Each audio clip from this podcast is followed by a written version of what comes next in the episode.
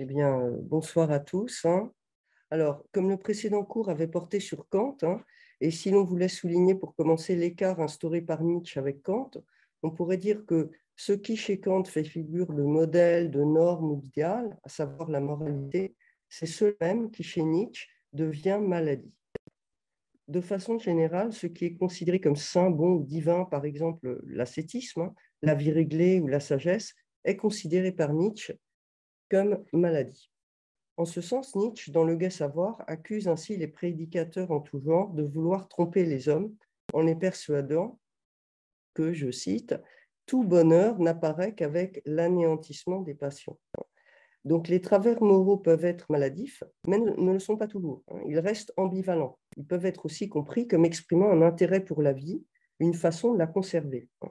Inversement, ce que l'on considère habituellement comme folie ou maladie, par exemple la passion, peut être considéré dans certains cas comme utile, au sens où elle fait obstacle à l'endormissement. Je vous renvoie surtout au Gai Savoir, hein, au paragraphe 120, euh, intitulé Santé de l'âme, au paragraphe 326, Les médecins de l'âme et la douleur, et enfin au paragraphe 382, qui clôt euh, presque le livre, qui s'intitule La grande santé. Ainsi, Nietzsche brouille-t-il les cartes? C'est qu'il rejette un certain dualisme et refuse de faire de la santé et de la maladie des états, et d'en faire, euh, d'en faire aussi éventuellement des états opposés. Ce qu'il faut plutôt distinguer, c'est une attirance ou un rejet des entités morbides. C'est donc la vie qui doit servir de fil directeur. Est pathologique ce qui réprime la vie et sain ce qui renforce son dynamisme. Ce qui est à évaluer, c'est donc la tendance à renforcer la vie ou bien à l'étouffer. Cela explique que santé et maladie ne soient plus antinomiques avec Nietzsche. hein. C'est pourquoi la grande santé, pour advenir, suppose d'être passée par la maladie et se définit comme son dépassement. La grande santé est définie comme, je cite, une santé que l'on ne se contente pas d'avoir, mais que l'on conquiert encore et doit conquérir continuellement parce qu'on la sacrifie et doit la sacrifier sans cesse. C'est dans le Gai Savoir, donc au paragraphe 382. Elle est une santé qui, devant être pensée comme dépassement de la maladie, exige que l'on soit passé par celle-ci. La vie étant un cas particulier de la volonté de puissance, hein, l'enjeu de la santé, c'est d'intensifier le sentiment de puissance. La santé est donc solidaire de la maladie en tant qu'elle est dynamisme de la volonté de puissance. Pour, euh, euh, tracer un petit peu quelques lignes euh, chez Nietzsche hein, du rapport santé-maladie. Donc, je vais laisser la parole à David Simonin euh, en indiquant euh, simplement euh, que vous êtes David Normalien, agrégé, docteur en philosophie et chercheur spécialisé sur Nietzsche. Merci. Je vais peut-être juste rapprocher ça un peu.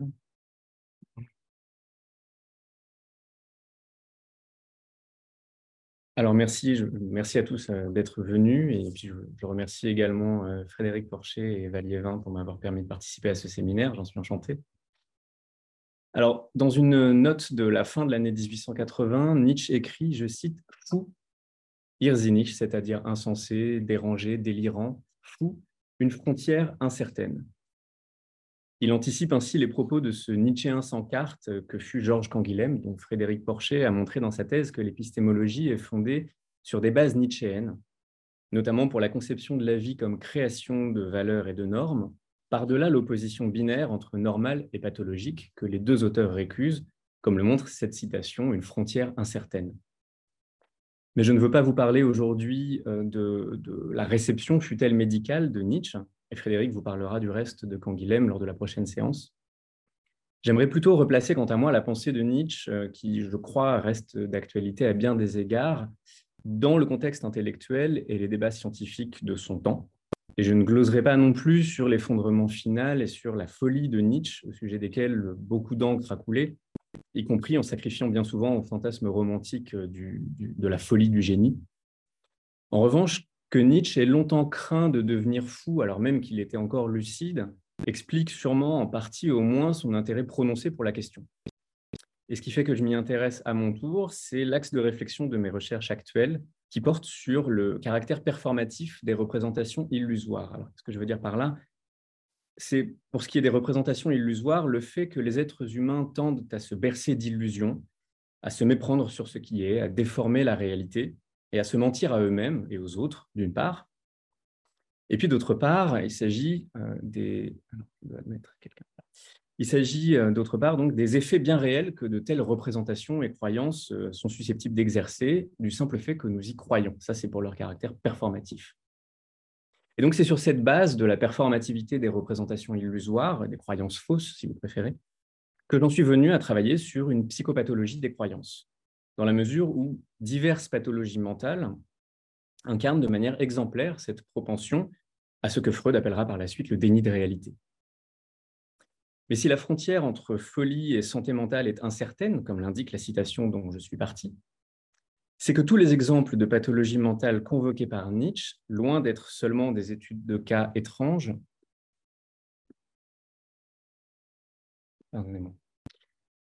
anormales et pour cette raison localisées et anecdotiques, euh, ces exemples pourraient aussi bien constituer donc des cas limites, exemplaires et particulièrement représentatifs de la norme elle-même, dont il ne serait en quelque sorte qu'une version exacerbée, hyperbolique. Mon hypothèse est donc que la psychopathologie des croyances est pour Nietzsche en quelque sorte le verre grossissant auquel il recourt pour éclairer un phénomène en réalité profondément inscrit dans la nature humaine en général. Pour le dire de manière un peu polémique, ce pourrait que l'usage réputé sain de la pensée et du jugement ne soit lui-même qu'une autre forme de pathologie, érigée en norme et par conséquent moins visible, mais pas forcément moins malade, ou peut-être malade autrement tout simplement.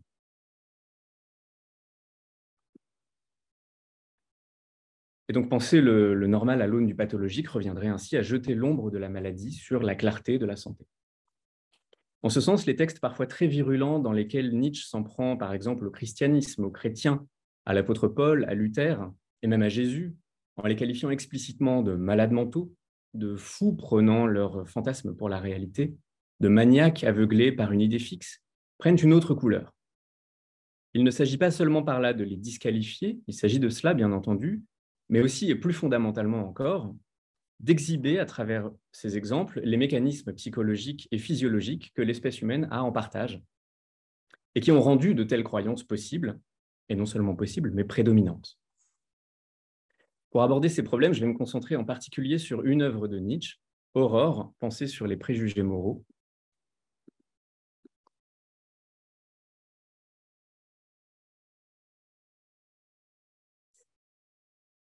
et sur les manuscrits préparatoires qui accompagnent cette œuvre.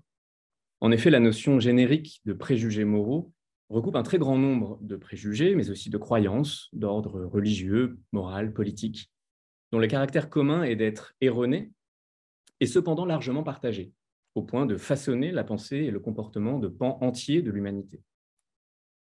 Ma première hypothèse est donc que le fou, et vous mettrez tous les guillemets qui conviennent à cette expression, le fou n'est pas seulement l'autre de la santé mentale, mais son complément et son frère jumeau. À cela s'ajoutent encore deux enjeux problématiques qui sont liés à ce premier aspect et vont structurer la suite de mon propos.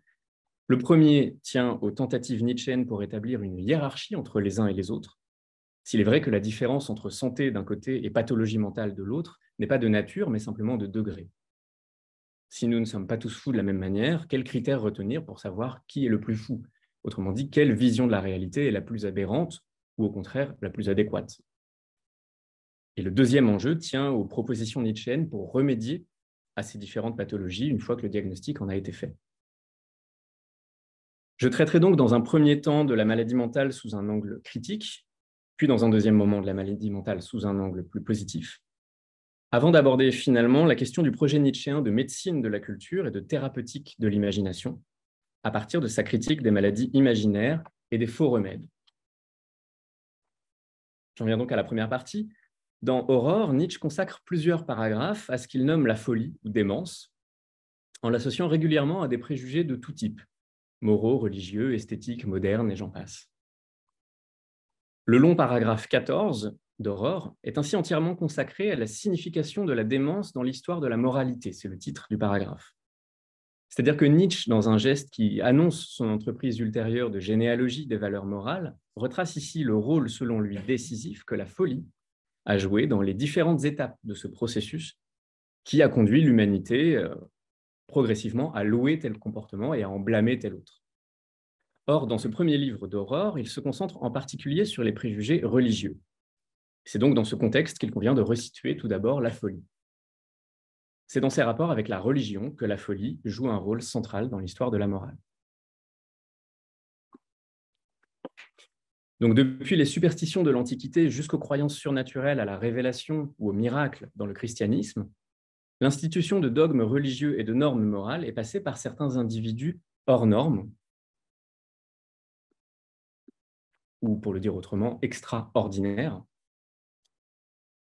ou pour le dire encore autrement, anormaux. Celui qui entre en commerce avec les dieux apparaît aux autres comme fou, hors de lui, aliéné, c'est-à-dire littéralement étranger à lui-même, pour la simple raison qu'il est comme possédé par une force étrangère. Il n'est plus maître de lui, maître en sa propre maison, comme dira Freud plus tard. Pourquoi? Parce qu'une entité, un esprit, un dieu s'empare de lui. C'est le sens étymologique du mot enthousiasme qui désigne une inspiration divine proche du délire. Nietzsche indique alors que pour que l'on tienne un tel événement pour surnaturel, il est impératif qu'il prenne les atours, les signes manifestes, autrement dit les symptômes de la folie. Il fallait, nous dit Nietzsche, je cite, vous avez la citation ici, il fallait donc quelque chose qui portât aussi visiblement le signe de l'incontrôlable que les convulsions et la bave de l'épileptique, qui sembla ainsi désigner l'insensé, donc le fou, comme le masque et le porte-voix d'une divinité. Fin citation. Ainsi galvanisé et aveuglé par son idée, celui-ci pouvait alors en devenir le prophète et le martyr, terme explicitement judéo-chrétien ici. Nietzsche fait ensuite un pas de plus dans ce paragraphe et il distingue cette fois trois options. L'individu en question est fou, il est réellement dément. Deuxième option, s'il ne l'est pas, il doit tâcher de le devenir. Troisième option, en tout état de cause, si les deux premières options euh, ne fonctionnent pas, il aura du moins intérêt à affecter de l'être, à faire semblant d'être fou pour impressionner les autres. Nietzsche ne s'attarde pas trop sur cette dernière option. En revanche, toute la suite du paragraphe énumère des exemples de stratégies qui illustrent la deuxième option, c'est-à-dire qui ont vocation à rendre fou. Dans le contexte de la critique nietzschéenne de la religion, on comprend la parenté de ces recettes pour la folie avec les rites religieux. Mêlant des exemples chrétiens et païens, Nietzsche liste alors, citation également, un jeune insensé continence prolongée, retraite au désert ou encore au fait d'une montagne ou d'une colonne, avec interdiction de penser à autre chose qu'à ce qui est susceptible d'entraîner extase et désordre de l'esprit. Donc vous voyez, il faut s'entraîner à devenir fou. On reconnaît ici, entre autres, le séjour christique dans le désert, la pratique du jeûne pascal ou du ramadan, l'abstinence des prêtres catholiques ou encore l'érémitisme, très pratiqué dans les premiers temps du christianisme. La mention du sommet d'une colonne est particulièrement intéressante à ce titre, car Nietzsche ne l'invente pas, et ces sources nous aident à resituer son propos. Dans son ouvrage intitulé De l'amour, Stendhal se moquait en effet de la conception traditionnelle de la vertu, qui consisterait, je cite, en l'habitude de faire des actions pénibles et utiles aux autres. Donc pénibilité pour soi, utilité pour les autres. Et Stendhal prend comme contre-exemple la vie de Saint Siméon, dit Siméon le stylite, qui passa 37 années de sa vie au sommet d'une colonne de 18 mètres de haut, sur laquelle il lui était impossible de s'allonger. Stendhal note que c'est très pénible, sans aucun doute, mais que ça ne sert absolument à rien. La référence à Stendhal n'est pas complètement anodine, dans la mesure où il n'était certes pas aliéniste, ni même médecin, mais il était néanmoins assez proche des idéologues, ces philosophes qui s'intéressaient de près au rapport entre psychologie et physiologie, par exemple Cabanis. Dans De l'amour, Stendhal entendait produire, je cite, la description circonstanciée de toutes les phases de la maladie de l'âme, nommée amour, ou encore une physiologie de l'amour, qui se voulait donc un exemple d'explication naturaliste des passions dans l'esprit des idéologues, et tout à fait conforme à l'entreprise nietzschéenne de naturalisation de la morale. Comprenons donc que derrière cette description par Nietzsche de la signification historique, religieuse et morale de la démence, ainsi que des moyens de la susciter, se tiennent un certain nombre de comportements, sinon pathologiques, du moins pathogènes. En d'autres termes, là où l'histoire de la moralité a vu des miracles surnaturels et des saints, Nietzsche voit des comportements à risque et des malades. C'est ce que confirme une autre source qui laisse encore moins de place au doute, puisqu'il s'agit de l'aliéniste britannique Henry Maudsley, que vous voyez ici avec son ouvrage sur la responsabilité des malades mentaux, dont Nietzsche a lu la traduction allemande, et Maudsley accorde lui aussi une place importante à divers phénomènes culturels et en particulier religieux, dans cet ouvrage sur la folie. Dès le premier chapitre, il souligne le statut métaphysique et théologique de la folie, en prenant notamment l'exemple de l'ascèse, et il développe ainsi une argumentation tout à fait similaire à celle de Nietzsche dans ce paragraphe 14 d'Aurore. Maudsley note par exemple qu'il ne fallait pas voir là une simple maladie, mais bien plutôt une influence surnaturelle, une divinité ou un démon ayant dû s'emparer de l'individu. Et il poursuit en donnant l'exemple de notre Saint-Siméon sur sa colonne, déjà, à la page 10 de son ouvrage. Et quelques pages plus loin, il mentionne les convulsions dont Nietzsche, nous l'avons vu, parle également dans ce paragraphe 14. Donc, dès le début d'Aurore, en s'inspirant de sources diverses et notamment médicales, Nietzsche laisse ainsi entendre que la religion, et le christianisme en particulier, représentent des cas, des cas cliniques, non seulement de folie, mais de folie volontaire, en tout cas recherchée. Les pratiques et les rites loués comme des exemples de vertu et de sainteté, recommandés très largement pour certains d'entre eux, sont interprétés par lui comme des moyens pour perturber le jugement, déranger l'esprit et rendre possible, en même temps que la folie, l'apparition de la disposition psychologique à la croyance, à la foi. Il est ensuite de nouveau question de la folie quelques paragraphes plus loin, au paragraphe 18 d'Aurore, lorsque Nietzsche traite de ce qu'il nomme la morale de la souffrance volontaire. Là aussi, c'est le titre. Et ce paragraphe regroupe un ensemble de pratiques ascétiques, de mortification et de sacrifice. Et la démence y est encore mentionnée brièvement comme un des moyens pour, je cite, trouver créance et comme toujours, d'abord et surtout auprès de soi-même. Donc la folie continue de jouer son rôle dans la propension humaine à croire, à en faire accroire aux autres, mais aussi, et finalement ici, surtout, à croire en soi, à avoir confiance en soi-même. Nietzsche conclut en insistant sur la domination extrêmement longue de ce genre d'attitude dans le développement de l'espèce humaine, et par conséquent sur leur caractère absolument essentiel. Il insiste donc sur cette préhistoire irrationnelle de l'humanité, et il conclut le paragraphe, euh, c'est vers la fin du paragraphe, il, dit, je cite, L'histoire capitale et décisive, celle qui a définitivement fixé le caractère de l'humanité. ce serait cette préhistoire irrationnelle, un peu folle, animale, proto-humaine de l'humanité. Cela signifie donc que la folie n'est pas un écart par rapport à un coefficient de rationalité supposé normal, mais qu'elle est peut-être au contraire la matrice de la pensée humaine, et à ce titre continue probablement d'agir de manière imperceptible sur l'humanité en général. Dès lors, observer les symptômes de la folie ne revient pas seulement à se concentrer sur des cas particuliers relativement anecdotiques ou contingents, mais doit contribuer de manière sensible à la compréhension de la nature humaine en général. D'où la conclusion de Nietzsche à ce long paragraphe, je cite, Vous pensez qu'on a modifié tout cela et qu'ainsi l'humanité doit avoir changé de caractère? Ô connaisseurs du cœur humain, apprenez à vous mieux connaître. Donc, alors que de nombreuses disciplines à cette époque-là, telles que la sociologie et l'anthropologie, mais aussi la psychologie et la médecine, se diffusent et prétendent toutes au statut de science de l'homme, il est clair pour Nietzsche que la science de la folie en particulier, qu'elle se nomme aliénisme ou psychiatrie, doit jouer un rôle de premier plan dans cet accroissement des savoirs sur la nature humaine. Apprenez à vous mieux connaître. Poursuivons au paragraphe 39 d'Aurore, toujours, qui traite du préjugé de l'esprit pur. C'est encore une fois une conception chrétienne, ce que Nietzsche appelle la doctrine de la spiritualité pure, qui est associée à la démence, du fait du mépris et de la haine du corps qu'elle entraîne, en valorisant l'esprit contre le corps. Le corps est interprété comme l'origine de tous les maux, du péché, et il est encore une fois martyrisé et mortifié pour cette raison, ce qui cette fois entraîne ou aggrave des tendances pathologiques et culmine dans la démence. Je cite, Une hypernervosité générale et chronique devenait finalement l'apanage de ces vertueux esprits purs. Ils ne connaissaient plus le plaisir que sous la forme de l'extase et d'autres avant-coureurs de la démence. Fin de citation. En complément de ce paragraphe, euh, le paragraphe 77, plus loin dans le livre 1 d'Aurore toujours, mais quant à lui explicitement en cause le christianisme, non plus pour les tortures corporelles, mais pour les tortures de l'âme qu'il inflige, notamment du fait de certaines représentations euh, qui suscitent l'anxiété, comme celle de l'enfer ou de la damnation éternelle.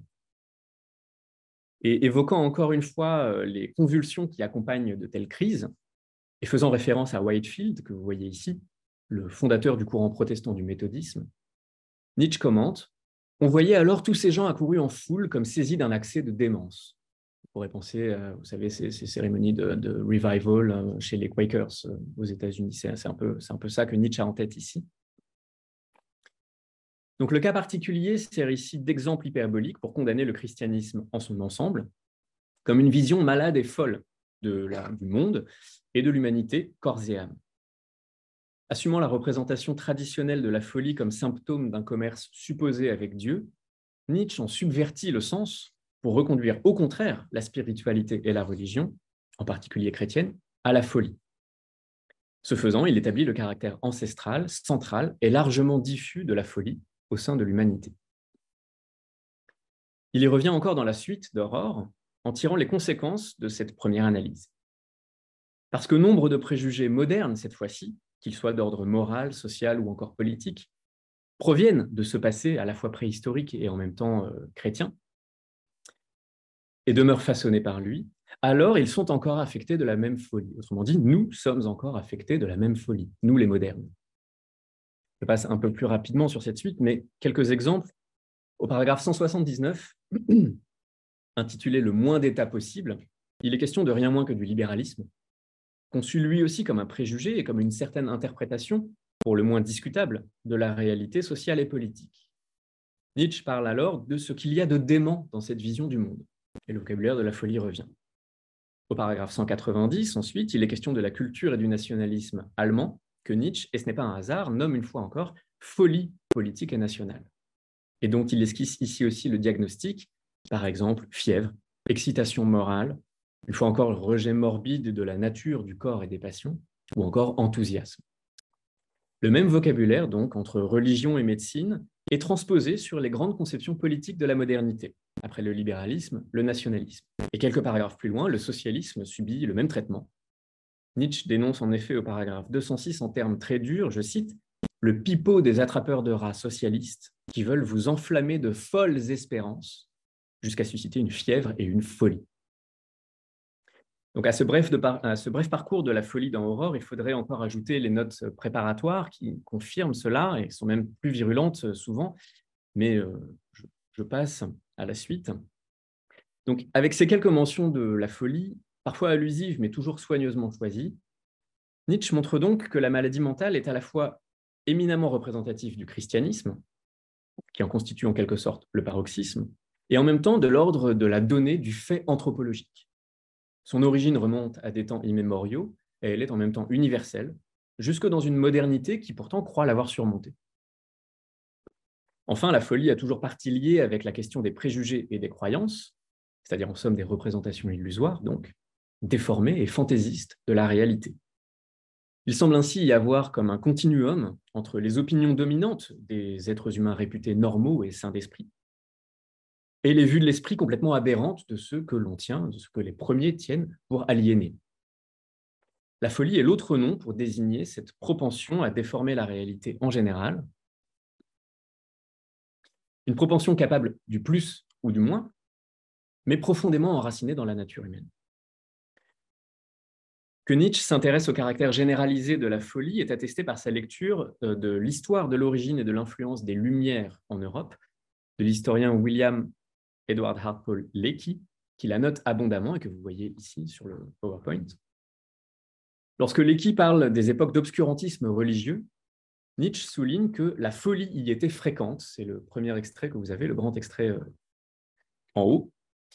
Euh, la folie y était fréquente, donc euh, le mot Wahnsinn à la première ligne et häufig à la troisième sont les, les mots qu'il souligne. Folie est fréquente.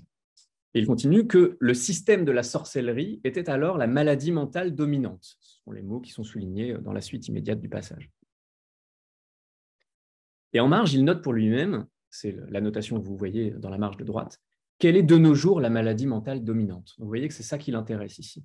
C'est l'ouvrage d'un historien qui parle de la maladie mentale dominante d'une époque. Alors la sorcellerie, on pense au XVIe siècle, au XVIIe siècle encore, et Nietzsche transpose ça immédiatement sur son temps, sur la modernité. Il cherche à rendre cette question actuelle. Il se dit, bah, aujourd'hui, c'est quoi? Quelle est aujourd'hui la maladie mentale dominante? Ce qui soulève la question de la folie généralisée, propre à une époque, à une société entière.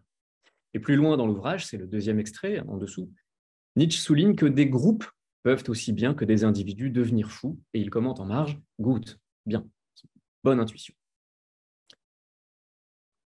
Nietzsche n'en reste pourtant pas à ses considérations générales sur la folie, Un exemple précis de pathologie qui revient à plusieurs reprises sous sa plume est l'épilepsie, déjà mentionné précédemment au paragraphe 14 d'Aurore, dont je suis parti. Avec ses symptômes les plus aisément identifiables, la bave et les convulsions. L'épilepsie fut considérée pendant des siècles comme la marque d'un commerce avec les dieux et plus souvent encore avec des démons. Et c'est en particulier le caractère soudain des crises épileptiques qu'atteste l'étymologie du mot, qui signifie crise, arrêt soudain. Et aussi la grande difficulté à en identifier euh, les causes, tout cela fit croire au caractère sinon miraculeux, du moins surnaturel de ce mal extraordinaire, défiant toute régularité et toute compréhension. L'épilepsie m'intéresse quant à moi surtout dans la mesure où elle peut s'accompagner de visions hallucinatoires, donc toujours ce lien avec les représentations illusoires. Ce que Nietzsche ne manque pas de relever, suivant là encore la leçon de Henry Maudsley, l'aliéniste dont je vous avais parlé tout à l'heure, lequel, dans son ouvrage sur la responsabilité des malades mentaux, constate lui aussi le lien entre crise épileptique vision et hallucination sensorielle, et on conclut euh, à l'irresponsabilité des malades, puisqu'ils ne sont pas euh, lucides. Tout le chapitre 7 de son ouvrage, Henry Maudsley, est consacré à ce qu'il nomme folie épileptique. L'aliéniste souligne à plusieurs reprises, lui aussi, l'absence de frontières nettes entre folie épileptique et santé mentale. Il se demande ainsi s'il faut dédouaner l'épileptique de ce qu'il a fait et de ce qu'il fera jusqu'à trois jours avant et après la crise. Il évoque également le cas limite de patients qui, entre plusieurs crises, redeviennent lucides, parfois plusieurs jours, mais après la dernière crise, oublient tout de ce qui précède, y compris cette phase de lucidité. Et la question que Maudsley soulève est, alors, ils étaient lucides ou ils n'étaient pas lucides? Ils n'ont aucun souvenir de ce moment-là après, mais ils semblaient lucides sur le moment. Et dans le même chapitre, Maudsley aborde encore d'autres cas, par exemple le somnambulisme, qu'il identifie également à une maladie nerveuse, comme l'épilepsie, toute chose égale par ailleurs, bien entendu. Et il va jusqu'à élargir sa réflexion jusqu'à des cas beaucoup plus ordinaires, comme le demi-sommeil, que nous connaissons tous hein, le matin, quand on est un peu entre les deux, on croit dormir encore. Et donc, il y a des images de rêve qui continuent d'occuper notre esprit alors qu'on euh, commence à être réveillé, ou bien au contraire, on prend des perceptions euh, qui sont celles de l'état de veille pour du rêve encore, et euh, dans cet entre-deux, les deux se mélangent. Maudsley précise qu'on peut se méprendre sur nos perceptions dans cet état de demi-sommeil, et il donne un exemple, celui d'un patient qui est un homme qui, euh, ayant pris sa femme pour un fantôme le matin, l'a tué. Donc c'est là un exemple particulièrement limpide de performativité néfaste, en l'occurrence négative, euh, lié à des représentations illusoires. Une représentation illusoire qui a véritablement fait agir, qui a véritablement eu des effets réels sur le comportement de celui qui, euh, l'avait. Donc la, délimitation pardon, entre l'exercice lucide et sain du jugement d'un côté et son abolition partielle ou totale de l'autre semble ainsi délicate, aussi bien pour les épisodes de crise des malades que pour quelque chose d'aussi banal que l'indistinction entre le rêve et la veille chez tout un chacun. Or, l'une des conséquences possibles de telles crises, ainsi que le montre cet exemple du fantôme, ce sont les visions. Maudsley y insiste, il note que la crise épileptique peut susciter des hallucinations et des représentations fantaisistes, que certains épileptiques euh, deviennent extrêmement vaniteux entre deux crises, par exemple, et développent une image exagérément positive d'eux-mêmes, donc une vision déformée d'eux-mêmes cette fois-ci, non pas du monde qui les entoure, mais de leur propre image ce qui n'est pas sans rappeler les représentations illusoires et la méconnaissance de soi dans le moment le plus exalté du trouble maniaco-dépressif sur lequel j'aurai l'occasion de revenir bientôt. Et quelques pages plus loin, Maudsley déclare encore que dans les cas les plus graves du grand mal épileptique, il y a souvent de très grosses déformations des représentations, accompagnées là encore d'impulsions violentes. Ça, c'est l'objet essentiel qui intéresse Maudsley, la question de la responsabilité pénale des, des malades. Mais le plus significatif, c'est qu'une fois encore, Maudsley établit un lien entre cette propension aux hallucinations, aux représentations illusoires, propres à l'épilepsie, et la vision religieuse, comme Nietzsche. Il prend ainsi l'exemple des visions mystiques du théologien suédois du XVIIIe siècle, Emmanuel Swedenborg, euh, qui, s'entretenait fréquemment avec des anges, des esprits, parfois même avec euh, le Christ ou avec Dieu. Et Maudsley ajoute qu'il en va de même avec Mahomet, concluant plus généralement que certains dogmes religieux, de toute religion, quelle qu'elle soit, découlent directement de tels états pathologiques.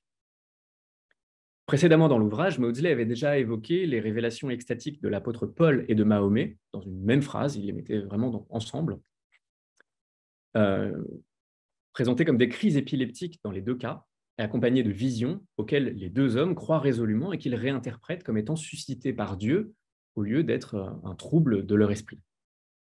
Et Nietzsche se souviendra de cela dans Aurore, ainsi au paragraphe 66, consacré à l'aptitude aux visions, qu'il qualifie de profond dérangement mental et encore deux paragraphes plus loin, dans un long texte consacré à l'apôtre Paul. Là encore, la pathologie mentale ne se limite pas simplement au cas d'un patient, mais en faisant explicitement de cet apôtre, l'apôtre Paul, le premier chrétien, c'est le titre du paragraphe 68, le premier chrétien, c'est-à-dire en en faisant le véritable fondateur du christianisme, plus important même que le Christ, l'apôtre Paul est celui qui a fait du christianisme une église, c'est-à-dire une institution ecclésiastique, temporelle, doté d'un véritable pouvoir euh, et d'une influence historique et culturelle euh, de premier plan. Donc s'attaquer à Paul, c'est s'attaquer au christianisme tout entier. C'est ça l'enjeu. Et donc, taxer Paul de folie revient à taxer la communauté des chrétiens, tous ceux qui l'ont cru et l'ont suivi, euh, de fou également. Dans ce paragraphe 68, Nietzsche relève que le fanatisme de Paul s'explique notamment par l'illumination d'une pensée salvatrice, la pensée de la rédemption, de la, grâce, du salut, euh, euh, qui a pour fonction d'atténuer le caractère pénible et obsessionnel de ce qu'il nomme explicitement une idée fixe, qui n'est autre que la, conviction d'être un pécheur euh, irrécupérable. Et il fait ainsi de Paul un monomaniaque, qui a une idée fixe. Quant à la pensée salvatrice, elle n'est autre que celle de que la conviction de l'union mystica, de l'union mystique avec le Christ, union mystique et rédemptrice. Et Nietzsche commente une vision, chose inévitable chez cet épileptique. Encore une fois, toujours cette idée qu'il emprunte à Maudsley. Nietzsche n'y va pas de main morte, par ailleurs, il ne distingue pas vraiment entre un certain nombre de, pathologies. Paul est tout à la fois un malade mental, un monomaniaque, un épileptique, un mélancolique, un bipolaire. Euh, j'aurai l'occasion d'y revenir, mais en tout cas, il, le charge d'à peu près tout ce qu'il peut. Pas ce que je.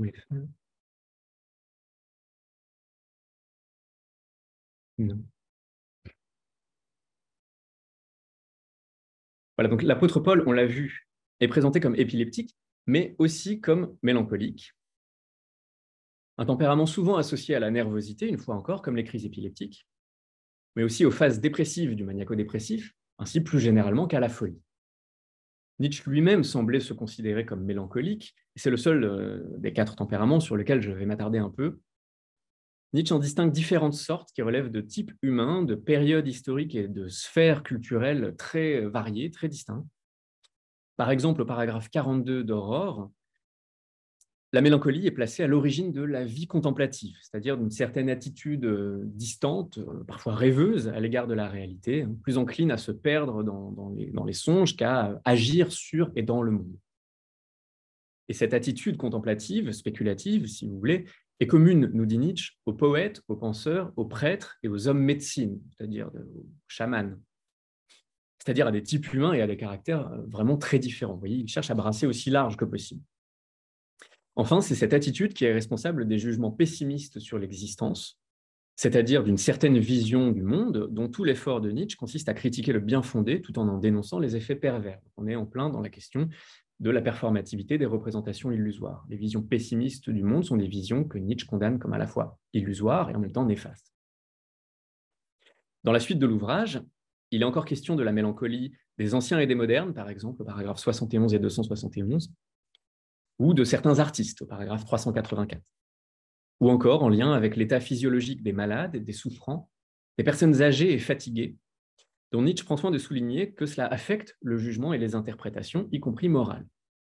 Je cite le paragraphe 368. La moralité de la force nerveuse en déclin, le soir, donc ça c'est chez n'importe qui, le soir, à la fin de la journée, ou chez les malades et les gens âgés, est souffrante, apaisante, temporisatrice, mélancolique et assez fréquemment sombre. Là, on retrouve les jugements pessimistes sur la vie. Mais le tempérament mélancolique est surtout une fois encore et dans une large mesure, un masque du type humain chrétien. Le paragraphe 68 fait de l'apôtre Paul, le premier chrétien, donc un mélancolique. Le paragraphe 87 esquisse un portrait psychologique du chrétien en général, sur la base de la foi dans le miracle moral, c'est-à-dire la, grâce, la rédemption, le salut, octroyé soudainement par, par de l'extérieur, par Dieu. D'après la doctrine de la prédestination, c'est cette grâce, ce miracle moral qui est capable de sauver ceux-là même d'entre nous qui ne le méritent aucunement. Et cette conception, je cite le paragraphe 87, cette conception permettait à l'effort moral du chrétien de conserver une valeur, à condition que cet effort demeurât donc toujours vain, morose et mélancolique. Autrement dit, l'idée ici, c'est que nulle rédemption n'est possible pour qui n'est pas d'abord profondément pécheur. Et le salut, qui n'advient que par grâce, et non pas grâce à nous, mais par grâce divine, demeure tout à fait compatible, voire requiert, exige littéralement que l'homme se considère lui-même comme un être misérable, comme un pécheur, irrécupérable. Et c'est ça qui fait qu'il y a miracle à être sauvé malgré tout. Et donc, vous voyez que l'idée, c'est qu'il faut, il faut déjà être euh, dans un état qui rend mélancolique. Il faut, se, il faut euh, se, se, sentir, euh, se sentir nul. Faisons un pas de plus. La mélancolie est liée par ailleurs à la phase dépressive du trouble bipolaire, et donc, non seulement à cette phase dépressive, mais également aux oscillations elles-mêmes qui caractérisent ce trouble entre haut et bas, ce dont Nietzsche est bien conscient et qu'il ne manque pas de rattacher à un trait essentiel du christianisme. En effet, dès le paragraphe 7, il indique que ce sont les choses imaginées, toujours ce vocabulaire de l'imagination, des représentations illusoires, des choses qui n'ont pas de fondement réel, ce sont elles qui ont le plus contribué à accroître la distance entre le plus grand bonheur et le plus profond malheur là qu'on a les deux pôles extrêmes du trouble bipolaire. Nous avons donc dès l'abord une structure duelle entre le positif et le négatif, le haut et le bas, introduite qui plus est sous l'angle des représentations imaginaires. Et toute la suite du premier livre d'Aurore, en grande partie consacrée aux préjugés religieux et en particulier chrétiens, ne fera qu'insister sur cette polarisation entre le ciel et la terre, le paradis et l'enfer, le salut et la damnation, l'esprit et le corps, la grâce et la nature, etc et de manière significative un paragraphe associant la foi et l'ivresse. Je cite qu'elle soit de nature spirituelle, morale, religieuse ou artistique, cette ivresse, l'enivrement de l'esprit. Ce paragraphe accuse les intoxiqués du rêve, donc les, les, malades du rêve, de la rêverie, ceux qui se perdent dans de vains songes enivrants. Il les accuse d'innombrables maux, dont la lassitude du monde, encore une fois, ce pessimisme, donc les effets négatifs de telles représentations. Or, ce paragraphe s'ouvre sur une description qui n'est pas sans évoquer un diagnostic du trouble maniaco-dépressif. Puisque Nietzsche évoque, je cite, c'est le paragraphe 50, il évoque les hommes qui connaissent des instants de ravissement, sublimes, mais sont ordinairement livrés, par contraste et par suite, de leur épuisante dissipation d'énergie nerveuse dans ces moments de ravissement, à la détresse et au désespoir. Vous voyez, des sommets et puis les plus profonds abîmes.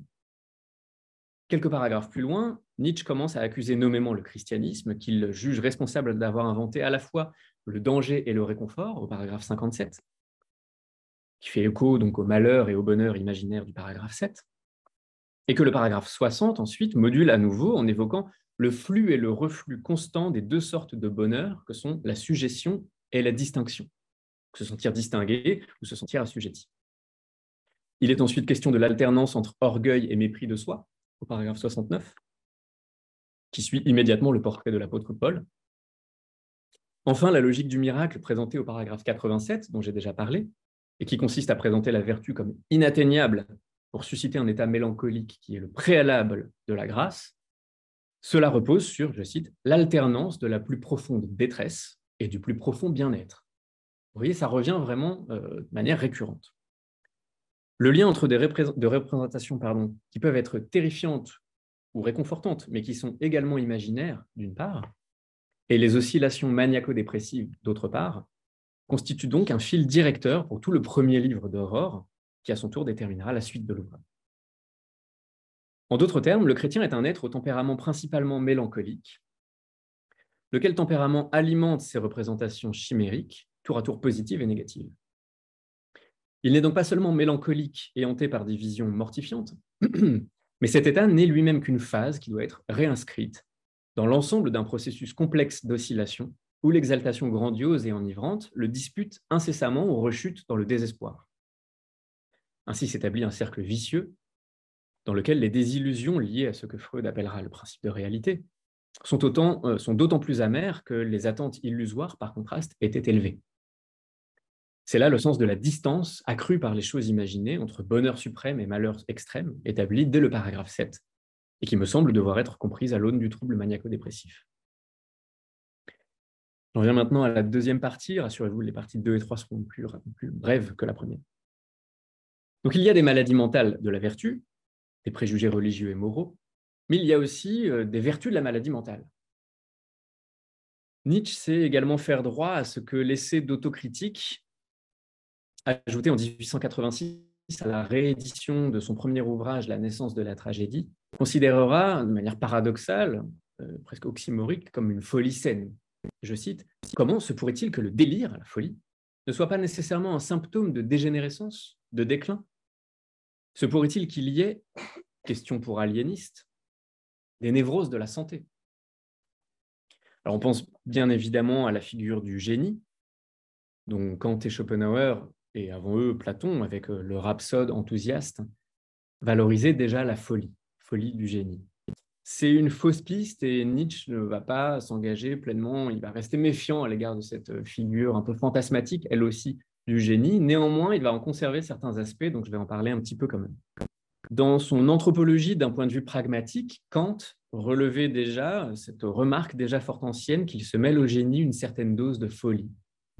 Puis consacrait plusieurs sections de son ouvrage aux défaillances et maladies de l'âme en ce qui concerne sa faculté de connaître. Et il note dans ces paragraphes que, je cite, le délire accompagné d'affect et démence, laquelle peut fort souvent être originale, mais dont les accès sont involontaires, à la manière de l'enthousiasme poétique, et il confine alors au génie. Génie et démence sont apparentés. Selon trois caractéristiques, d'après ce passage, premier élément, la perturbation de la faculté de connaître, donc une certaine tendance à se méprendre sur la réalité et à se bercer d'illusions. Deuxième élément, la dimension affective prononcée, qui montre que la sphère psychophysiologique des émotions, des sentiments, des passions contribue à cette perturbation cognitive. On est aveuglé par nos passions et par nos sentiments un aspect auquel Nietzsche est très attentif dans Horreur, ainsi lorsqu'il préconise de ne pas prendre, je cite, l'humeur comme argument, ou de ne pas faire de la passion un argument en faveur de la vérité, parce qu'on n'est pas lucide dans l'état de passion. Enfin, troisième élément, le caractère éminemment individuel et singularisant de la maladie mentale. Et ça, c'est l'élément euh, que Nietzsche va retenir.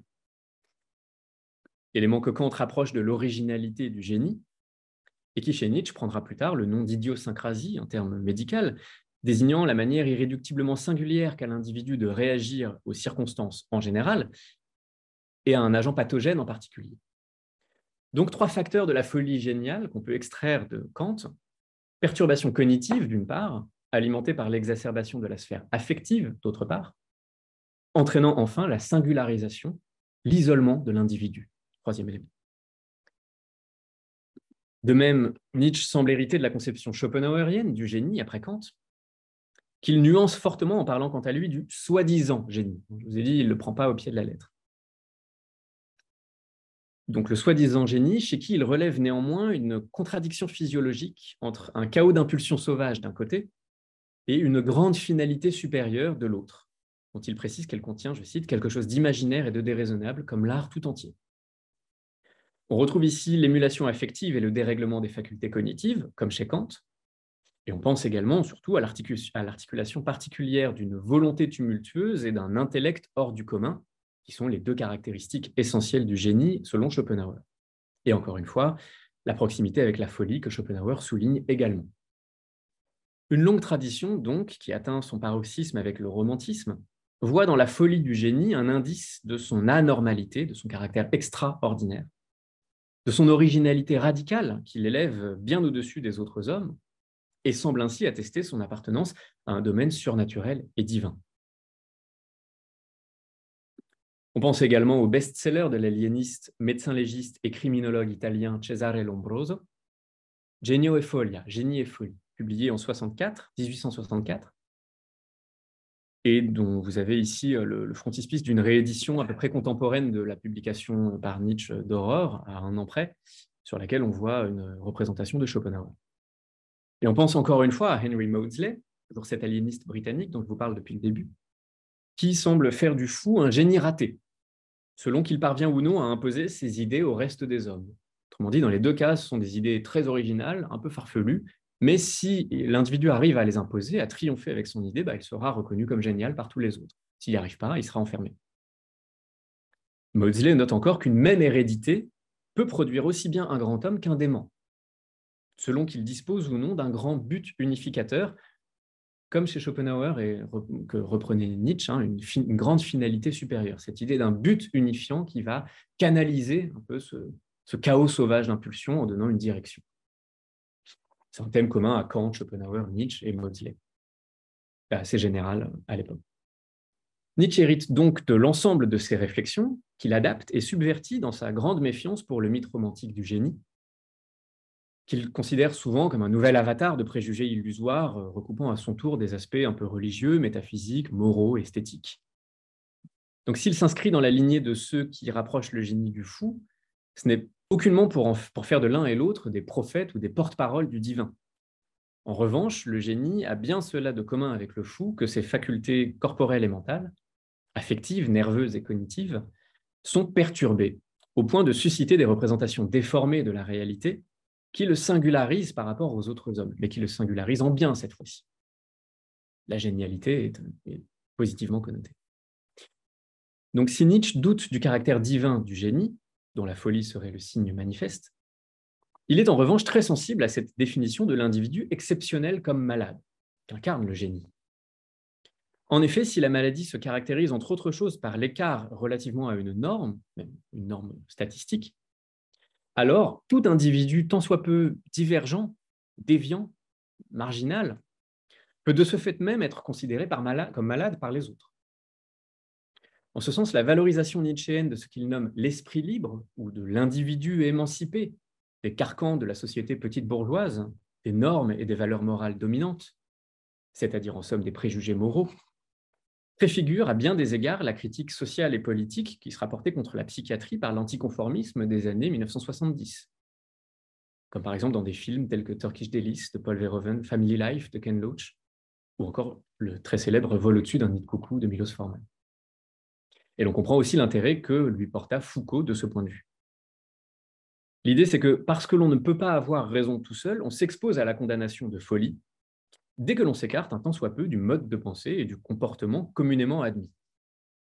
Dans Aurore, Nietzsche nomme moralité des mœurs, ce carcan social, qui deviendra bientôt, dès Le Gai Savoir, euh, un an après, l'instinct grégaire, le troupeau.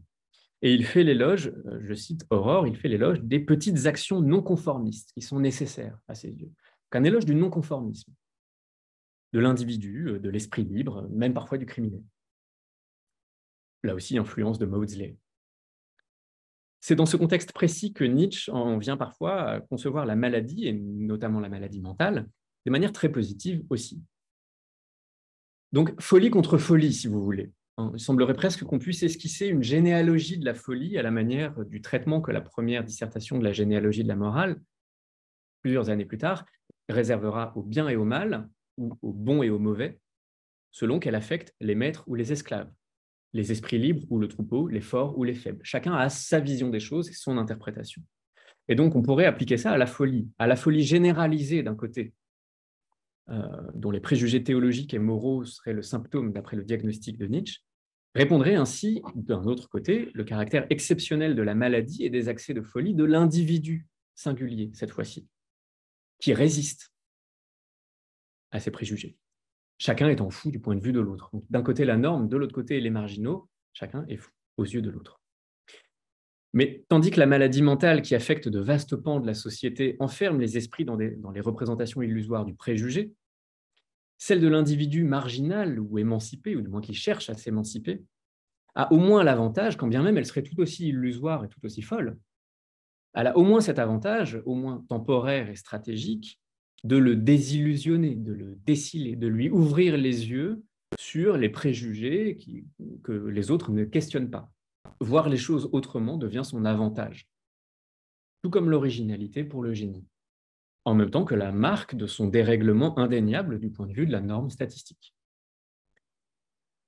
Le paragraphe 114 d'Aurore, intitulé De la connaissance propre à l'être souffrant, constitue sans doute le paragraphe le plus important d'Aurore sur cette valorisation de la maladie en tant qu'idiosyncrasie et en lien explicite avec la connaissance, c'est-à-dire avec une perception comparativement moins déformée de la réalité par rapport à tous ceux qui sont censément sains de corps et d'esprit. Le malade aurait cet avantage. Loin d'entretenir un rapport perturbé à la réalité, le malade dans ce paragraphe semble au contraire la voir pour la première fois de manière lucide. Je cite le paragraphe 114. L'être profondément souffrant jette sur les choses du fond de son mal un regard d'une épouvantable froideur. Tous ces petits enchantements trompeurs au milieu desquels les choses baignent habituellement lorsqu'elles sont contemplées par l'œil du bien portant ont disparu pour lui. Je cite encore un peu plus loin, le suprême rappel à la réalité de la douleur, donc de la maladie, constitue le moyen de l'arracher à cette rêverie, et peut-être le seul moyen. vous voyez, valorisation extrême de la souffrance causée par la maladie. Renversement étrange et radical, donc, qui fait que le saint, le saint d'esprit est aveugle et le malade clairvoyant, lucide. Renversement que l'on pourrait d'ailleurs objecter à Nietzsche. Hein. D'une certaine manière, euh, il a évité de sacrifier au mythe du prophète, au mythe du génie, et euh, le mythe du malade, non. On perçoit euh, l'influence tenace chez lui de cette croyance superstitieuse que certains états permettraient à certains individus, dans des moments exceptionnels, d'accéder à une autre sphère de réalité, une sphère de réalité supérieure, plus essentielle que le commun des mortels. Quoi qu'il en soit, s'ensuit dans ce paragraphe 114 une double référence assez mordante au Christ en croix d'un côté et à Don Quichotte mourant de l'autre. Le tourment ayant dans les deux cas une fonction démystifiante, puisque le doute s'accompagne de la lucidité pour les deux, par opposition à la démence aveugle et obstinée de la foi je cite la suite du paragraphe, le témoignage d'une désillusion générale et d'une soudaine clairvoyance sur la folie de sa vie. À l'instant, il parle du Christ ici. À l'instant du tourment le plus violent, il devint lucide sur lui-même. Hein, c'est le moment où le Christ en croit, Pourquoi m'as-tu abandonné? Donc ici, la folie est la norme, correspond à l'ensemble de la vie et du message du Christ, tandis que la maladie du doute l'oblige en quelque sorte à revenir à une forme de lucidité, de santé mentale. On objectera alors que la folie demeure en quelque sorte cantonnée ici à un rôle négatif et que c'est une autre forme de maladie à laquelle correspondrait la lucidité. Pourtant, l'esprit libre, très valorisé par Nietzsche, est lui aussi affecté des mêmes pathologies mentales dont j'ai parlé précédemment, lesquelles possèdent donc, elles aussi, de réelles vertus. On sait ainsi, le paragraphe est assez connu, que c'est au, paragraphe 125 du Gai Savoir un insensé, un homme fou euh, qui, viendra annoncer la mauvaise nouvelle, le 10 Angile, de la mort de Dieu, à une foule qui refuse de le croire, donc qui reste prisonnière de ses préjugés. Mais restons-en à Aurore. Nous avons vu que Henry Maudsley considérait que l'apôtre Paul et Mahomet étaient épileptiques, d'une part, et qu'il y avait une certaine proximité entre le fou et le grand homme, d'autre part. Il constate alors que les troubles mentaux de ces deux fondateurs de religion ne les ont pas empêchés, précisément, d'exercer un rôle historique et culturel de premier plan. Peut-être même que c'était parce qu'ils étaient malades qu'ils ont, qu'ils ont pu exercer ce rôle. La contrepartie de la critique d'après laquelle tous les croyants sont aussi fous que ces fous lesquels ils croient, c'est donc que la folie des premiers leur a indéniablement permis d'accomplir de très grandes choses. La vision de la réalité qu'ont ces originaux, dans tous les sens du terme, est certes déformée, peut-être pathologique, mais c'est ce qui leur permet de modifier la réalité à l'aune de leur vision. Dans une note de bas de page de son chapitre sur les effets des visions épileptiques, Maudsley rapproche Mahomet de Napoléon, c'est le passage que je vous ai remis ici, transcrit, euh, euh, qui, est, en allemand, vous voyez, lignes 3 et 4, on a Mahomet et Napoléon qui sont cités voilà, dans la même phrase, et pour les mêmes raisons. Et c'est une idée que Nietzsche s'approprie au paragraphe 549 d'Aurore, qui s'intitule Fuite devant soi-même, et qui fait de l'aptitude à l'action grandiose, aux réalisations, aux exploits dans le monde, la conséquence d'un mal-être intérieur, une fuite devant soi-même. Donc il faut se sentir mal pour pouvoir accomplir de grandes choses. Après avoir rappelé encore une fois dans ce paragraphe le rôle du psychiatre dans une telle analyse, Nietzsche conclut que, je cite, quatre des hommes les plus assoiffés d'action de tous les temps ont été des épileptiques, et entre parenthèses, à savoir Alexandre, César, Mahomet et Napoléon. Les troubles mentaux seraient donc en ce sens à la fois ce qui fait méconnaître la réalité, mais aussi ce qui la fait apparaître de ce fait même sous un jour nouveau, sinon plus vrai, du moins différent des illusions dominantes, et enfin ce qui rend possible de transformer cette réalité. Les failles théoriques se révélant parfois un avantage pratique. De même, nous avons vu que la mélancolie et le trouble maniaco-dépressif étaient largement caractéristiques du type humain chrétien. Pourtant, là aussi, l'antitype, le contre-type, esquissé par Nietzsche comme horizon régulateur, l'esprit libre, qu'il nomme aussi le penseur ou le sage de manière très élogieuse et sur lequel le cinquième livre d'Aurore se consacre largement, toutes ces figures-là ne sont pas exemptes de ces pathologies. Tout comme le chrétien jeté d'illusion en illusion oscille entre l'espoir exalté de la rédemption et le désespoir anxieux de la damnation, pareillement, l'esprit libre semble connaître des hauts et des bas dans sa quête de vérité et d'émancipation des préjugés. La figure très valorisée du penseur est ainsi présentée comme lunatique, au paragraphe 479. Je cite, il aura, le penseur, il aura sa lune croissante et décroissante. Oscillation qui s'articule en outre dans ce même paragraphe à la propension humaine trop humaine et persistante jusque chez l'individu s'efforçant de s'émanciper à, je cite, faire passer pour vrai plus qu'il ne nous semble vrai. Toujours cette, idée de, croyance et des faits réels des croyances.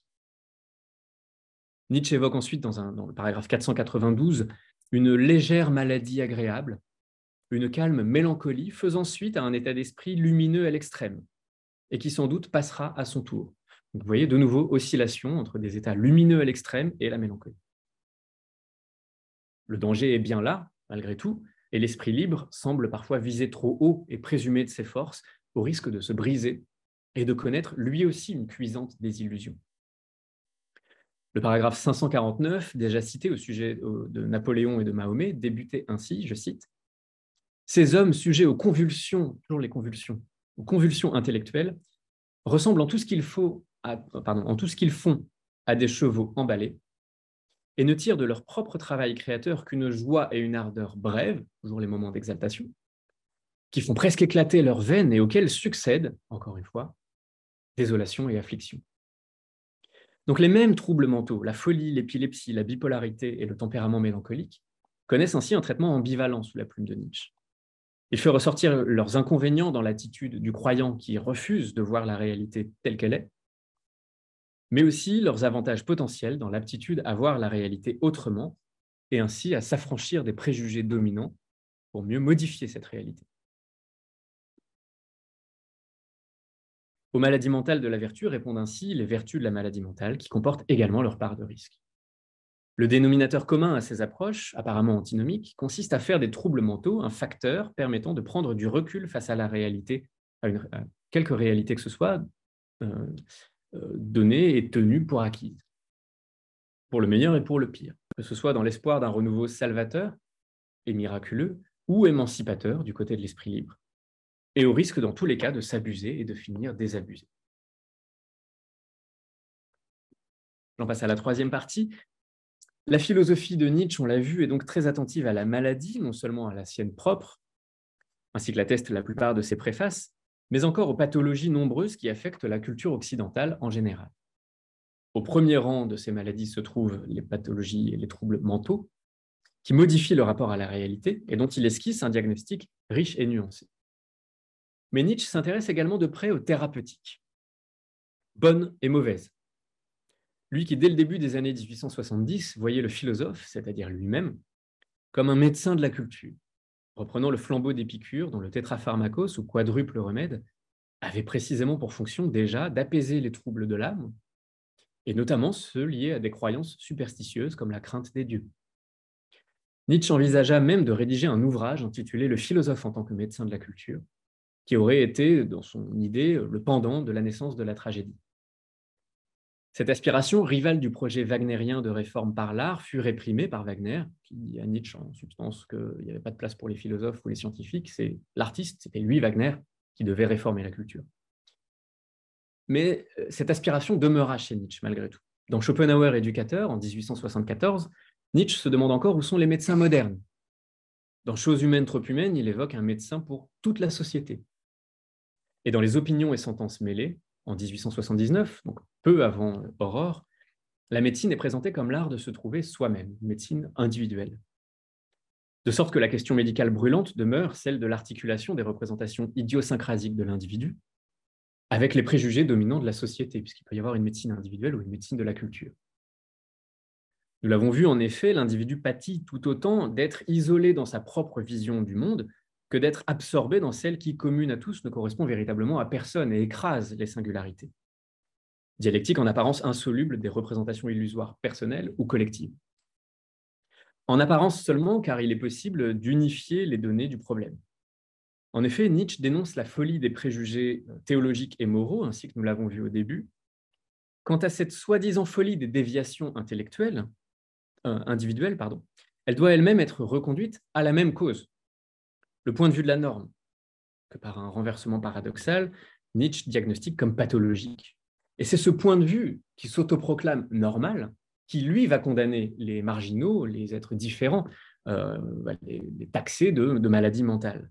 Donc, cette deuxième maladie mentale, celle des individus, dépend et dérive de la première. Que ce soit parce que les individus peinent à s'émanciper des préjugés et donc en souffrent, ce qui peut déclencher des pathologies, ou bien tout simplement parce que les premiers, collectivement, les déclarent euh, malades. Donc soigner les pathologies mentales qui président à la logique des préjugés, des, des croyances collectives, c'est donc tout à la fois travailler à soigner le corps social en son ensemble et les individus en son sein, a fortiori. Aussi, Nietzsche continuera-t-il de faire valoir une double stratégie médicale, en préconisant à la fois l'automédication, dans un souci constant d'émancipation individuelle vis-à-vis de la norme, et en même temps une médecine de la culture et de la société, pour renverser sur son propre terrain une médecine de l'âme ayant favorisé l'essor des préjugés religieux et moraux, et qu'il juge obsolètes et néfastes. C'est sur cette base qu'il critique comme une pseudo-science la protomédecine encore imprégnée de morale, ainsi, au paragraphe 9 d'Aurore, je cite, Originellement, toute l'éducation et l'hygiène du corps, la médecine, était du domaine de la moralité. Elle exigeait que l'on suivît des préceptes sans faire intervenir de problèmes individuels. Vous voyez que c'est bien ça l'enjeu euh, du, du, problème. C'était une médecine morale parce que c'était une médecine pour le corps social en son ensemble, qui, qui, euh, qui imposait les mêmes normes à tous. De même, au paragraphe 40, où Nietzsche déplore la préhistoire superstitieuse de la science et notamment d'une médecine non scientifique qui, loin de soigner les vues de l'esprit, en participait à un âge qui vit apparaître le médecin. Et il conclut en parlant des médecins, lorsque l'on ne savait pas expliquer, on apprit à créer, c'est-à-dire à inventer, en dépit de la réalité. C'est-à-dire que l'aptitude à projeter des explications fantaisistes sur la réalité n'est pas ici l'apanage du patient fou, mais du médecin lui-même, en cela d'une longue tradition de méfiance envers la médecine, dont les hypothèses, les tâtonnements et les recettes populaires se trouvaient fréquemment associés à la superstition et à l'astrologie en tant que pseudo-science, relevant en quelque sorte de la pensée magique. Et donc, parce que cette fausse médecine est religieuse et morale, la vraie médecine se tournera donc précisément vers ces objets-là, vers ces mots euh, que sont la morale et la religion. Ainsi, lorsque Nietzsche indique que quiconque voudra servir l'humanité en médecin se méfiera de la compassion, préjugé moral qu'il juge dominant dans la société de son temps, au paragraphe 134 d'Aurore. Au paragraphe 453, Nietzsche revient encore à cette véritable médecine, à la fois individuelle et sociale, et qu'il désigne comme encore à venir cette fois-ci. Je cite, Reconstruire les lois de la vie et de l'action. Pour cette tâche, nos sciences physiologiques et médicales, notre théorie de la société et de la solitude, toujours ces deux pôles, ne sont pas encore assez sûres d'elles. Pourtant, on ne peut tirer que d'elle les premières pierres des idéaux nouveaux. Donc, médecine individuelle et médecine collective. Fausse médecine et vraie médecine. Médecine dépassée et médecine à venir. Tels sont les trois couples d'opposition auxquels Nietzsche recourt et que l'on peut unifier comme suit. À la fausse médecine de l'âme du passé, incarnée par les prêtres et pliant les individus à des normes malsaines, doit répondre une véritable médecine, moderne ou à venir, permettant aux individus de se guérir des maux inventés par la précédente et des faux remèdes qui étaient censés remédier à ces maux eux-mêmes inexistants, mais qui n'ont fait qu'accroître le mal ou le susciter là où il n'y en avait même pas. Cette structure pathologique ressort clairement dans Aurore, par exemple au paragraphe 52, qui suit de près euh, le paragraphe 50 que j'avais déjà mentionné pour les oscillations maniaco-dépressives. Ce paragraphe 52 s'intitule Où sont les nouveaux médecins de l'âme? Et fustige donc comprendre hein, par, contraste les anciens médecins de l'âme, terme qui préfigure les psychiatres modernes, mais désigne surtout notoirement et traditionnellement les prêtres, ici de façon très ironique. Et voici en effet comment Nietzsche décrit leur œuvre dans ce paragraphe 52. La plus grave maladie de l'humanité est née du combat contre ces maladies, et les prétendus remèdes, Heilmittel, les remèdes, ont engendré à la longue un mal pire que celui qu'ils étaient censés éliminer. Jouant ici sur le mot Heil, qui désigne en allemand à la fois le salut au sens religieux et sotériologique du terme, et la santé au sens physiologique et médical, Nietzsche dénonce souvent euh, la, la, fausse médecine chrétienne qui prétend sauver miraculeusement de maux imaginaires. Et peu après, au paragraphe 54, Nietzsche fait de l'apaisement de l'imagination du malade sa tâche. non pas soigner la maladie, mais l'imagination du malade. Il confirme ainsi son ambition réformatrice et antichrétienne de médecine de la culture, afin que l'on n'ait plus à souffrir de la pensée de la maladie, plus encore que de la maladie elle-même, ou d'une supposée maladie. Les pathologies mentales qui perturbent l'imagination culminent ici en maladies imaginaires. La folie des préjugés théologiques et moraux consistant précisément à avoir inventé et suscité un mal là où il n'y en avait pas réellement. Et avoir rendu malade, du coup, et fou des personnes saines. Autrement dit, le christianisme et les préjugés moraux qui en découlent, parce qu'ils nuisent réellement, là on a la performativité négative, en prétendant soigner des maux imaginaires, sont la matrice des pathologies mentales et des représentations illusoires qui les accompagnent, chez ceux qui massivement s'y laissent entraîner, aussi bien que chez ceux qui, plus marginalement, y résistent et tentent d'y échapper. Pour cette critique des faux remèdes qui sont pires que le mal, Nietzsche a pu s'inspirer d'un certain nombre de penseurs, dont Schopenhauer, par exemple, qui euh, notait déjà que, je cite, Il y a trop de vrais mots dans le monde pour qu'on se permette de les multiplier par des mots imaginaires qui sont la cause des vrais. Donc en fait, il n'y a pas de vrais mots, il n'y a que des mots qui découlent de, de faux mots. Il a pu s'inspirer également du malade imaginaire de Molière. Ainsi, lorsque Bérald, le frère du malade imaginaire Argan, déclare que, je cite, Presque tous les hommes meurent de leur remède et non pas de leur maladie. Cette pièce de Molière figure dans la bibliothèque personnelle de Nietzsche, mais dans la catégorie des intrus. ce ne serait pas vraiment à lui. Cependant, la désignation par antonomase de l'hypocrite comme un tartuffe et de l'hypochondriaque comme un malade imaginaire était déjà entrée dans le langage courant à l'époque de Nietzsche, et il a pu le rencontrer à travers de, de nombreuses lectures. Et en ce sens, les prêtres ne sont peut-être des médecins charlatans en même temps que des tartuffes, que parce que les chrétiens en général sont des malades imaginaires. Mais si le christianisme a inventé de faux remèdes à des mots imaginaires qu'il a lui-même inventés, contribuant par les uns et les autres à la folie des hommes, quelles seront alors les vraies solutions, les vrais remèdes proposés par Nietzsche? Ben, Il s'agira d'attaquer le mal à la racine.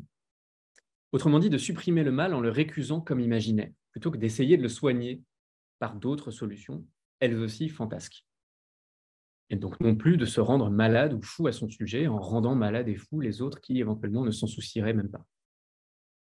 On se souvient ainsi de la dialectique du péché, qui est le mal imaginaire dans cette lecture, et de la rédemption, qui est le faux remède.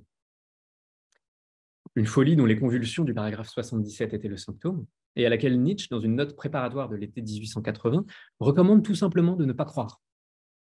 Je cite pour délivrer des péchés, on recommandait autrefois, c'est la médecine du passé, autrefois, la croyance en Jésus-Christ. Aujourd'hui, la médecine nouvelle, aujourd'hui, je dis, moi, médecin de la culture, moi, radicale, elle va à la racine, littéralement. L'ancienne voulait rendre une illusion supportable par une autre. Donc deux stratégies totalement différentes. D'un côté, la médecine de l'âme religieuse et superstitieuse, qui est une stratégie erronée et néfaste, qui accumule des illusions et fait complètement perdre de vue la réalité, elle redouble le mal plutôt que de le supprimer. Et de l'autre, la médecine nietzschéenne, héritière de la psychophysiologie médicale de son temps, et qui coupe à sa racine même le cercle vicieux des illusions. N'y croyez pas.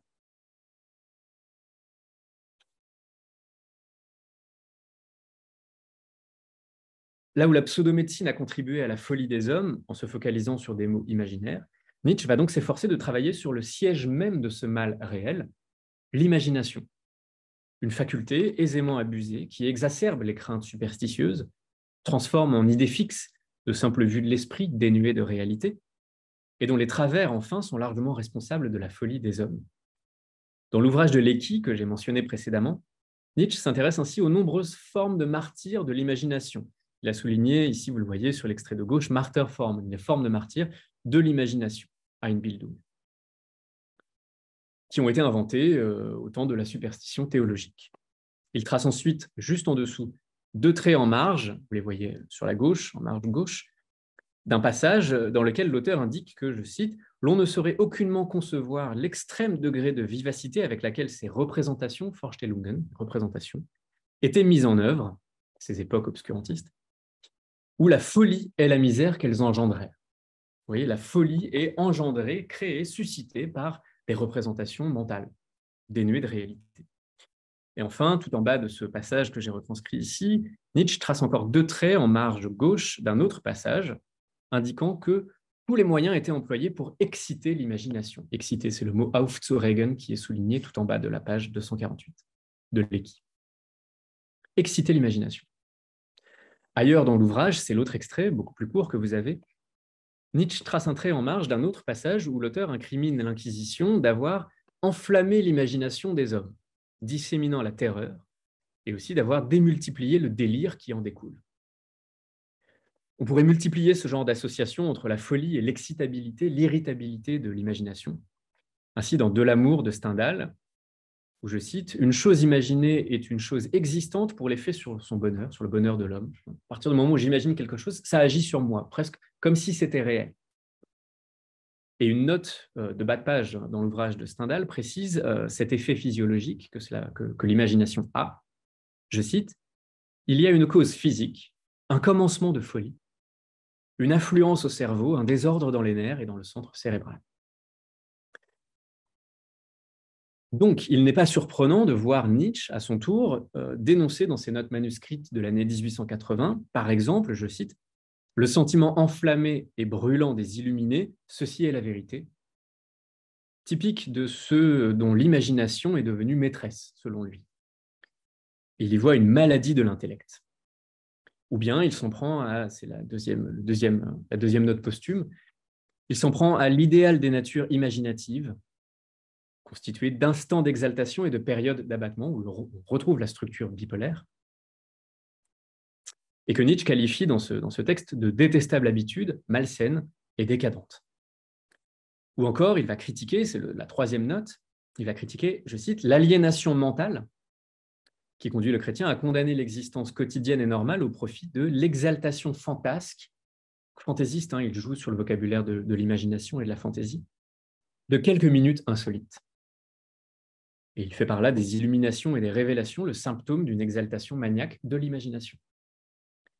Dans Aurore, de même, Nietzsche qualifie d'être divagant, l'allemand est encore une fois fantasten, donc euh, des hommes de fantaisie, des hommes d'imagination, et à demi fou, les intoxiqués du rêve, ceux qui aiment s'enivrer, et qui accordent crédit à ceux qui les enivrent, dans le paragraphe 50 que j'avais mentionné précédemment.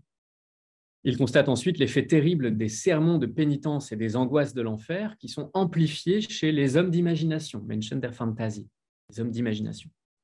Juste avant de faire, donc comme de juste, au paragraphe 54 que j'avais déjà cité peu avant, euh, de l'apaisement de l'imagination du malade, s'attache. L'aptitude aux visions des natures religieuses, au paragraphe 66, est encore la marque, je cite, des gens à demi déments, fantasques, fantaisistes, hein, fanatiques, des soi-disant génies. Encore une fois, soi-disant génies seulement, pas les vrais génies. Et plus loin, il est encore question de, je cite, l'étrange folie des jugements moraux, au paragraphe 189 d'Aurore, qui elle aussi repose sur des sentiments fantaisistes. Le diagnostic est donc explicite et répété. L'imagination est susceptible de perturbations et d'excès et contribue ainsi aux troubles mentaux. Préfigurant certains aspects de la pensée freudienne, Nietzsche évoque la satisfaction de pulsions selon des modalités imaginaires et fait ainsi des dons de seconde vue, par exemple, un dérivatif imaginaire pour ceux dont les ambitions sont entravées dans la réalité. Dans le même genre, il ira jusqu'à affirmer que l'imagination est à mettre à la place de l'inconscient, et donc potentiellement à ce titre à l'origine des perturbations mentales que la cure psychanalytique aura vocation à identifier et soigner. En lieu et place d'une cure psychanalytique, le remède nietzschéen relève plutôt de ce que Marco Brusotti appelle une thérapeutique de l'imagination. Ainsi, lorsque nous lisons au sujet du génie qu'il doit notamment travailler, au paragraphe 548, à la purification de son imagination.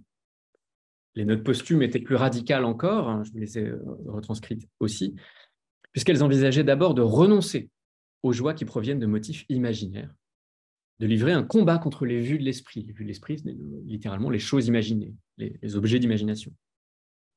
Mais parce que Nietzsche, là aussi, sait également faire droit aux vertus de l'imagination, par exemple en art ou même en sciences, il revient un peu sur cette radicalité et il va chercher non plus à éradiquer, mais à purifier l'imagination.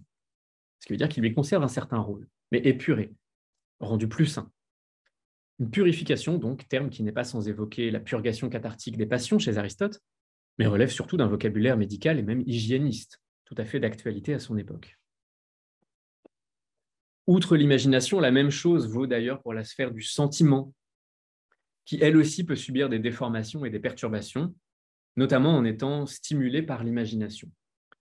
Mais je ne vais, pas, vais pas développer ce point pour laisser quand même un petit peu de, temps à la discussion, et donc j'en viens à ma conclusion.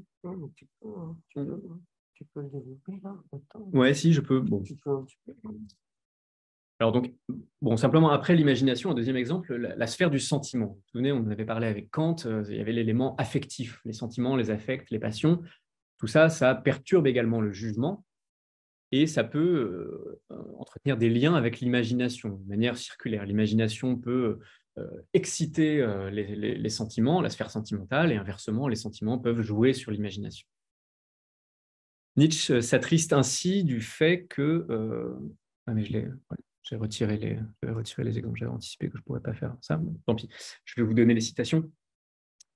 Nietzsche s'attriste du fait que, je cite, les sentiments élevés, en même temps que les égarements intellectuels, trop longtemps réservés aux illuminés, peu à peu, de, soient peu, à peu devenus suspects pour leur tendance à trouver les pensées riches d'imagination plus attirantes que les pensées sévères et adéquates ici, on a à la fois les sentiments élevés et les pensées riches d'imagination. Imagination et sentiment en même temps. Et il recommande, euh, dans cette note, c'est la note 443 euh, de l'année 1880, note 443, il recommande donc une élévation sans exaltation fantasque. Fantasque étant encore une fois fantasterai, élévation fantasque. Donc sans, sans excès d'imagination. Il cherche à préserver une sorte d'élévation spirituelle cette capacité que nous avons à nous enthousiasmer, à aller vers les, sommets, vers les hauteurs, sans, sans pour autant nous perdre complètement dans, dans l'imaginaire. On a donc le vocabulaire insistant de la hauteur et de l'ascension, euh, qui indique que Nietzsche, tout en cherchant à préserver les aspirations supérieures de l'esprit humain, souhaite éviter les errances et les déconvenues des envolées spiritualistes et surnaturelles qui perdent pied complètement avec la réalité. Et on va de même au paragraphe 33 d'Aurore, paragraphe 33, qui s'intitule Le mépris des causes, des conséquences et de la réalité, mépris de la réalité, on n'est pas loin du déni de réalité, et qui reprend cette ligne argumentative. Nietzsche déplore que l'humanité, sous l'influence de la morale, est indexée, je cite, toutes ses sensations supérieures à un monde imaginaire, encore une fois, association de, de la sphère sentimentale, sensorielle ici plus précisément, et l'imaginaire, à un monde imaginaire, le monde prétendu supérieur. Et il poursuit, provisoirement, encore ce caractère expérimental de sa médecine euh, à venir, provisoirement, tous les sentiments élevés doivent être suspects à l'homme de science, tant il s'y mêle de délire, vanne, folie, de délire et d'absurdité. Suspension sceptique du jugement, donc, qui doit en quelque sorte préparer le terrain à la tâche délicate et encore à venir, qui devra être progressive et patiente. Et je cite encore ce paragraphe 33, la purification des sentiments élevés. Donc il est clair que la purification des facultés mentales, affectives et cognitives relève ici de la science dans son opposition à la superstition, à la religion et à la morale. À l'opposé donc des fantasmes de purification de l'âme par l'ascèse ou la mortification, dont nous avions parlé au début et qui représentent précisément une mauvaise stratégie, un faux remède conduisant à l'impasse.